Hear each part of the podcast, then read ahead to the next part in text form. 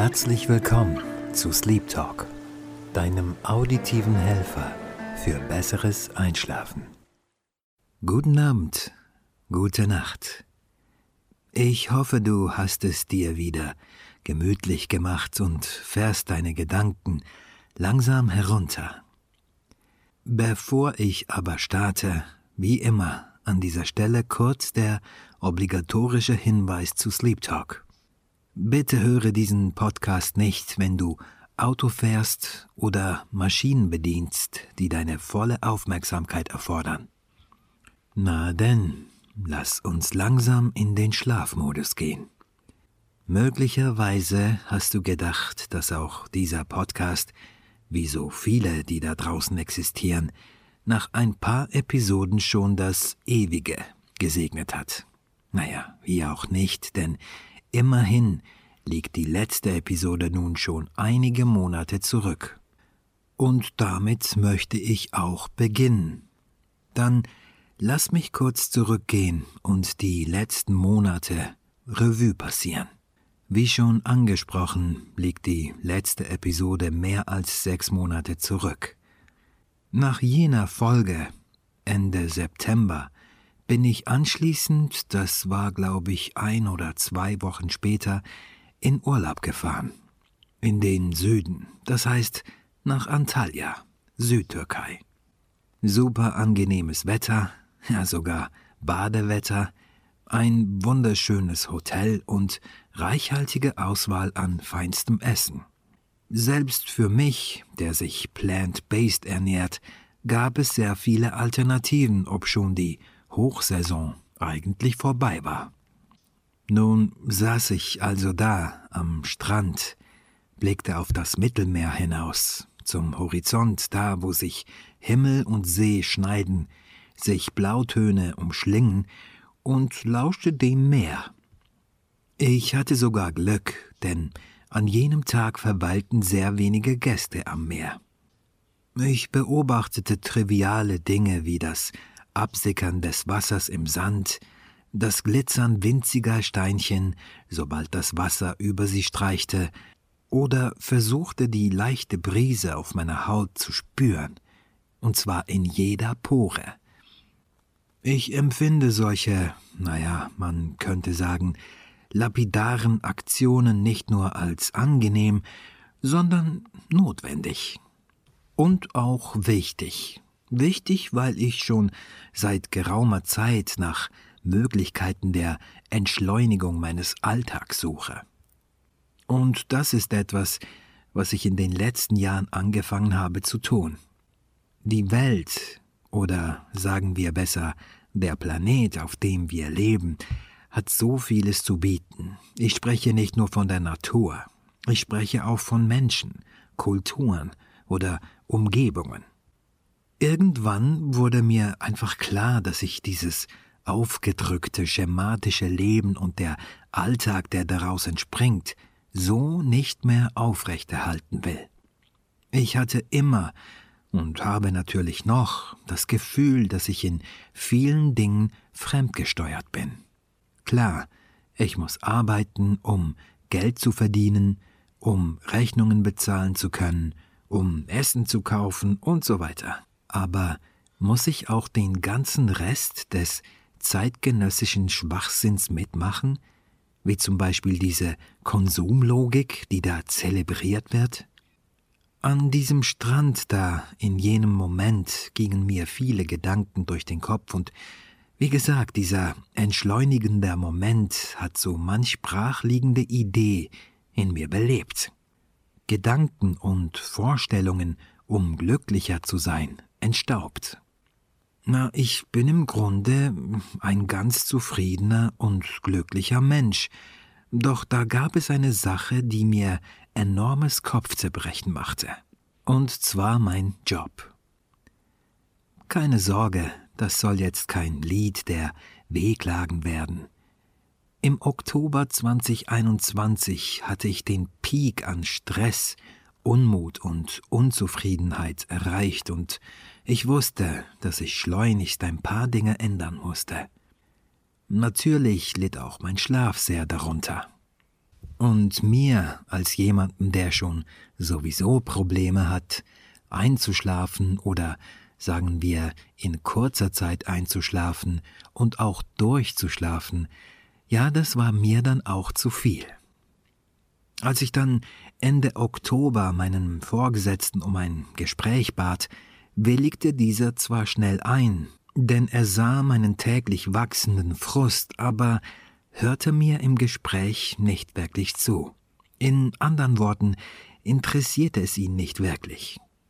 Er gab mir am Ende des Gesprächs einen guten Tipp und meinte, hm, du musst zusehen, dass sich das ändert. Ach ja, vielen Dank für diese Weisheit aus Mittelerde. Dann später gegen Ende November erwischte mich die Delta-Variante. Nun, weiß ich nicht, ob es an meiner Doppelimpfung lag oder an meinem guten Immunsystem. Corona verlief bei mir relativ mild. Die ersten drei bis vier Tage hatte ich starke Kopfschmerzen und ab und an etwas Schüttelfrost, aber danach war der Spuk auch schon vorbei. Alle anderen Symptome, starker, trockener Husten oder Atemnot, kannte ich nur vom Hören sagen. Doch ganz ehrlich, man macht sich schon so seine Gedanken, wenn man krank ist. Ich meine, es hätte ja auch anders kommen können. Zu diesem Zeitpunkt war mein Arbeitsstress immer noch sehr hoch. Ich habe zwar während meiner Isolation und Quarantäne nicht gearbeitet, aber im Kopf war ich auch nicht frei. Ständig begleiteten mich Gedanken wie diesen und jenen Leuten muss ich noch ein Reporting schicken, hier muss ich nochmals über das Projektbudget gehen, da muss ich die Stakeholder einladen und den Projektverlauf erklären, mit den Teamkollegen aus Indien, Irland oder Spanien muss ich über das Quality Management sprechen und ein Meeting abhalten. Ja, es wollte einfach nicht mehr aufhören. Dann im Dezember fing ich an, mein elektronisches Dossier zu aktualisieren, beziehungsweise etwas umzugestalten. Mit meinem elektronischen Dossier meine ich natürlich meinen Lebenslauf. An Weihnachten nahm ich mir fest vor, dass ich im neuen Jahr dann die Fühle auf dem Arbeitsmarkt ausstrecke. Einfach mal sehen, was da draußen existiert welche Möglichkeiten sich anbieten könnten. Oder ob es tatsächlich etwas gibt, das mich interessieren würde und vor allem, das nach weniger Stress klang. Das neue Jahr begann, und erst hatte ich die Hoffnung, dass ich relaxter an die Aufgaben gehen könnte, aber ich sollte mich täuschen. Im Gegenteil, es wurde immer mehr und mehr, und anfangs Februar dann war meine Entscheidung gefallen. Ich würde demnächst kündigen, ob mit oder ohne neuem Job. Also fing ich an, aktiv eine neue Stelle zu suchen. Ich schickte ein paar Bewerbungen raus und fing an, diese, das heißt den Verlauf, zu tracken. Es ist schon spannend zu erleben, wie groß der Unterschied zwischen Vitrine und Warenhaus tatsächlich ist. Das meine ich natürlich im übertragenen Sinn. Nun, ich habe mich bei ein paar ganz renommierten Firmen beworben und zwei bis drei von ihnen haben mich dann auch zum Interview eingeladen. Diese ersten Interviews finden remote, das heißt online statt. Entweder über Teams, Zoom oder weiß der Kuckuck was. Da gab es zum Beispiel eine Firma, eine sehr renommierte Privatbank, die auf sozialen Medien, aber insbesondere auf LinkedIn, vehement über die Work-Life-Balance, die Wertschätzung und Respekt seiner Mitarbeiter, Team Spirit und so weiter postet. Soweit zur glitzernden Vitrine. Dieses erste Interview fand nicht wie gewöhnlich mit jemandem aus HR statt, sondern schon mit meinem vermeintlich zukünftigen Vorgesetzten. Ich dachte mir, okay, das ist Fast Track, das heißt, wir geben Gas, anscheinend benötigen sie jemanden sofort. Nun, bei diesem Interview ging es eigentlich ganz klassisch los. Man stellt sich gegenseitig vor und dann kommen die Interviewfragen. Ich weiß nicht, ob diese Fragen wirklich einen tiefgründigen Sinn haben oder ob einfach nur die Reaktion des Bewerbers gemessen wird, aber unter uns. Schlimmer geht's nimmer. Dann stell dir nun vor, dass ich dein zukünftiger Boss bin und du der Bewerber. Und stell dir auch vor, dass die ausgeschriebene Stelle dich enorm reizt und du etwa 80 bis 90 Prozent der Anforderungen erfüllst. Okay, also gut. Frage 1. Wenn Sie bei uns anfangen würden, wie würden Sie mich und das Team in den ersten zwei Wochen davon überzeugen, dass wir die richtige Wahl mit Ihnen getroffen haben? Ganz ruhig. Überlege dir, wie du inhaltlich ausgiebig und psychologisch smart auf diese Frage antworten würdest. Und bedenke, der Typ macht sich Notizen. Übrigens, falls du jetzt einschlafen möchtest, das kannst du natürlich tun. Du musst diesen Podcast nicht bis zum Schluss hören. Lass dich einfach sinken, blende deine Gedanken aus und gehe rüber ins Land der Träume. Falls du weiter zuhören möchtest, dann lass mich zur Frage 2 unseres Interviews rübergehen. Wie würde sie Ihr aktueller Vorgesetzter beschreiben? Was würde in erster Linie herausstechen? Diese Frage ist deshalb heimtückisch, weil es im Grunde eine Falle ist. Warum? Wenn du jetzt ein paar positive Eigenschaften aufzählst und sagst, dass du vielleicht zuverlässig, pflichtbewusst und teamfähig bist, wirft das die Frage auf, warum du denn überhaupt einen neuen Job suchst. Wenn du darauf mit Ich suche eine neue Herausforderung antwortest, dann könnte man daraus möglicherweise ableiten, dass du der jetzigen Aufgabestellung nicht gewachsen bist. Oder man könnte kontern und so etwas fragen. Wenn Ihr Vorgesetzter Sie mit solchen Attributen beschreibt, warum sprechen Sie nicht mit ihm über eine neue Herausforderung, da wo Sie jetzt sind? Es mag dir überdreht vorkommen, aber solche ähnlichen Folgefragen sind danach tatsächlich gekommen. Aber gut, gehen wir zur Frage 3. Das war übrigens die Abschlussfrage und ist kein Witz. Sagen Sie mir drei Gründe, warum wir Sie nicht einstellen sollen.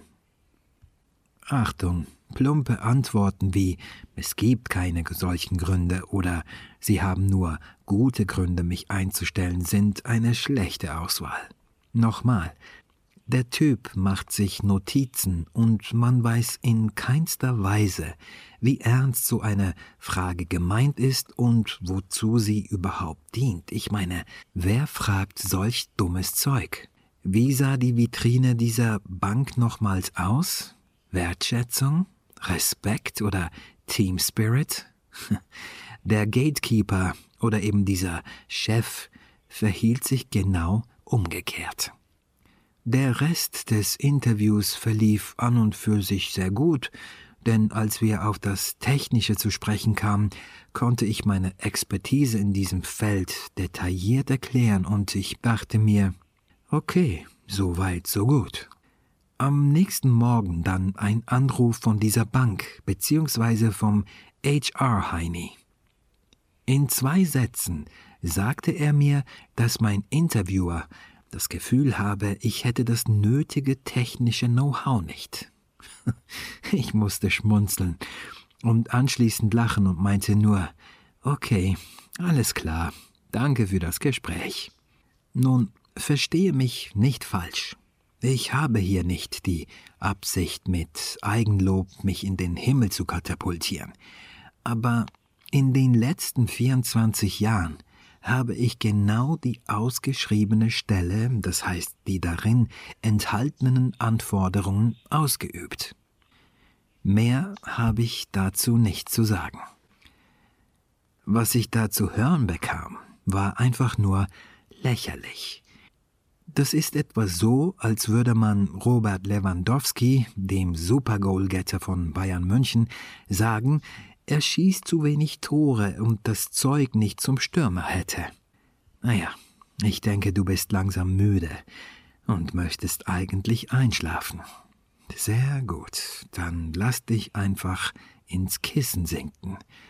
Lass deine Gedanken los und wie gesagt, du musst diesen Podcast nicht bis zum Schluss hören. Ich denke, es ist jetzt ein guter Zeitpunkt einzuschlafen. In einem anderen Interview, diesmal mit einer renommierten Versicherung, wurde ich grad von drei Teilnehmern ausgefragt. Soweit okay.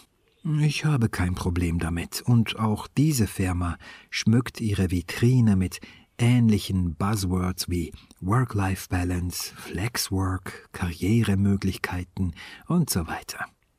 Das Interview begann wie immer, und ich sollte über mich erzählen.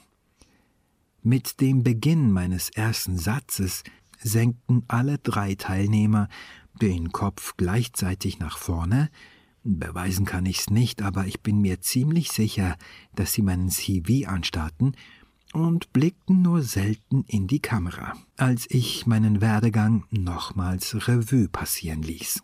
Danach kamen die Fragen. Eine etwas seltsame Atmosphäre beherrschte den Bildschirm. Denn zeitweise hatte ich das Gefühl, ich spreche mit Robotern. Aber okay, kein Problem. Die Fragen waren eine Mischung aus altgebacken und Neo-Unsinn. Naja, diese Fragen kennst du. Wo sehen Sie sich in fünf Jahren? Oder warum sollten wir Sie einstellen? Oder auch meine Lieblingsfrage, sagen Sie uns zwei Dinge, die Sie nicht so gut können und wo Sie Defizite haben. Ich meine, was soll diese Frage? Ich meine, was soll diese Frage? Auch wenn ich diese Frage ganz ehrlich beantworten würde, inwiefern würde das euch helfen? Würdet ihr mich dann in einen Kurs schicken oder würdet ihr mich da in eurem Kopf eliminieren? Und zählt mein ganzer Lebenslauf, mein Werdegang bis an diesen Punkt, und ich spreche von über 20 Jahren Expertise, Zählt das gar nichts? Zwei Tage später rief mich das HR dieser Bude an und meinte, dass sie mich gerne in die nächste Runde einladen würden. Vorher müsse ich aber noch ein Online-Assessment ausfüllen. Wer solche Assessments schon einmal ausgefüllt hat, weiß, welch Käse das ist. Doch diese Firma hatte gerade drei Assessments für mich parat. Eine Art Persönlichkeitstest, wo man Fragen und mögliche drei Antworten mit Punkten gewichten musste, dann gab es einen Test für induktives Denken und zu guter Letzt noch ein Case Study. Dauer insgesamt zwei Stunden. Ich dachte mir, also gut, was soll's. Also setzte ich mich abends hin und füllte die Assessments aus. Die Resultate waren ganz gut, denn im Anschluss erhielt ich eine entsprechende E-Mail mit der Auswertung drin. Die zweite Interviewrunde fand dann ein paar Tage später statt und diesmal nur mit zwei Leuten. Der Mann vom HR und mein zukünftiger Vorgesetzter. Zunächst musste ich eine halbe Stunde mich nochmals vorstellen.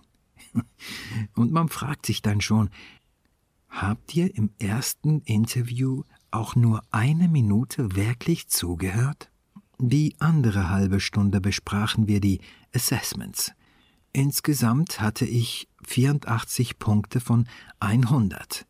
Nun weiß ich nicht, ob das gut oder schlecht oder sonst irgendwas ist, aber was mich daran wirklich gestört hat, war die Tatsache, dass wir nicht über meine 84 Punkte sprachen, sondern über die fehlenden 16.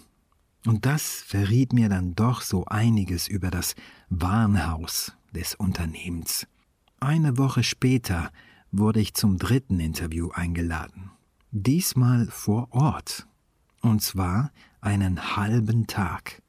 Ich sollte einen halben Tag vor Ort verbringen, den Rest der Crew, Mitarbeiter, Räumlichkeiten und so weiter kennenlernen. Ich dachte, okay, dann muss ich mir aber einen halben Tag frei nehmen. Auch wurde ich angefordert, einen Laptop mitzubringen. Gesagt, getan. Ich sollte um elf Uhr morgens eintreffen und mich beim Empfang melden. Kurze Zeit später kam der HR-Mensch vorbei, mich abholen. Wir gingen hoch in ein Sitzungszimmer, und eine Minute später kam der Teamchef hinzu, mit dem ich bereits zwei Interviews hatte. Und nochmal tauschte man sich aus. Das ist wirklich kein Witz. Ich musste also nochmal sagen, wer ich bin, warum ich mich für diese Stelle beworben habe und so weiter. Ganz ehrlich, mir kamen diese Fragen bereits aus den Ohren raus. Aber gut, ich dachte, seltsamer Bewerbungsprozess. Aber offensichtlich läuft das hier so. In den anschließenden Minuten wurde mir erklärt, dass ich etwa dreieinhalb Stunden Zeit hätte, folgende zwei Case Studies durchzuführen und müsste dann meine Arbeit um 16 Uhr dem Team präsentieren. Nun schlug's aber zwölf und zwanzig. Da wurde doch in der Vitrine groß verkündet Work-Life-Balance, Flexwork, das Menschliche und all der Kram. Ich machte bereits beim Bewerbungsprozess Überstunden. Dennoch, ich dachte mir, du bist nun so weit gekommen, du bist nun so weit gekommen, dann gehst du die letzten Meter auch noch bis ins Ziel. Am Ende des Tages, als ich aus dem Gebäude hinauslief, musste ich einfach nur den Kopf schütteln. Denn mir wurde gesagt, man habe ja noch andere Bewerber und man sich bei mir gegen Ende des Monats melden würde. Das bedeutete, dass ich mich noch circa dreieinhalb Wochen gedulden musste. Ich hoffe, ich habe dich etwas müde gemacht mit diesen Erlebnissen und dir fallen die Augen bereits schon zu. Bestenfalls bist du schon bereits eingeschlafen. Falls nicht, wäre das ein sehr guter Zeitpunkt einzuschlafen. Lass dich einfach ins Bett sinken, ins Kissen sinken, lass deine Gedanken gehen und verfalle in einen wunderschönen Schlaf. In den anschließenden Tagen fanden dann noch ein paar weitere Bewerbungsgespräche statt. Einige davon verliefen super gut, andere eher weniger, und schließlich konnte ich einen Deal mit einer Firma machen, und das noch im März. Mit größtem Vergnügen habe ich dann dieser Versicherung eine Absage erteilt. Und ja, auch mit größtem Vergnügen habe ich meinen Stressposten gekündigt. Nun liegen sehr ereignisreiche Wochen hinter mir und ich freue mich auf den Frühling und Sommer. Mal sehen, was die Zukunft bringen wird. Doch so oder so werde ich an meinem persönlichen Entschleunigungsplan festhalten bzw. daran weiter arbeiten. Möglicherweise werde ich in einer nächsten Episode über diesen Plan sprechen. In einer vorherigen Episode hatte ich ja erwähnt, dass eine Website in der Mache ist. Das war tatsächlich so, beziehungsweise ist so. Ich musste halt die letzten paar Monate diese Arbeiten etwas zurückstellen, aber die Seite ist nun wieder unter Konstruktion und du kannst sie auch schon besuchen. Du wirst sehen, dass da noch ein bisschen was fehlt und noch nicht sehr viel Inhalt drin ist, aber das wird wachsen in den nächsten Wochen. Auch wirst du auf meiner Website die Möglichkeit haben, mir Feedback zu geben, wenn du das wünschst. Das heißt, wenn du Anregungen zum Podcast hast oder vielleicht möchtest, dass ich über ein bestimmtes Thema spreche, dann kannst du das per Kontaktformular gerne tun. Die Seite findest du unter www.crown.ch. Crown mit Q. Q-R-O-W-N.ch.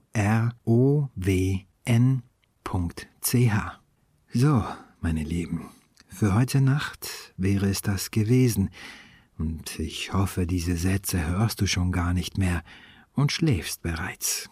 Lass dich einfach immer tiefer und tiefer ins Bett sinken.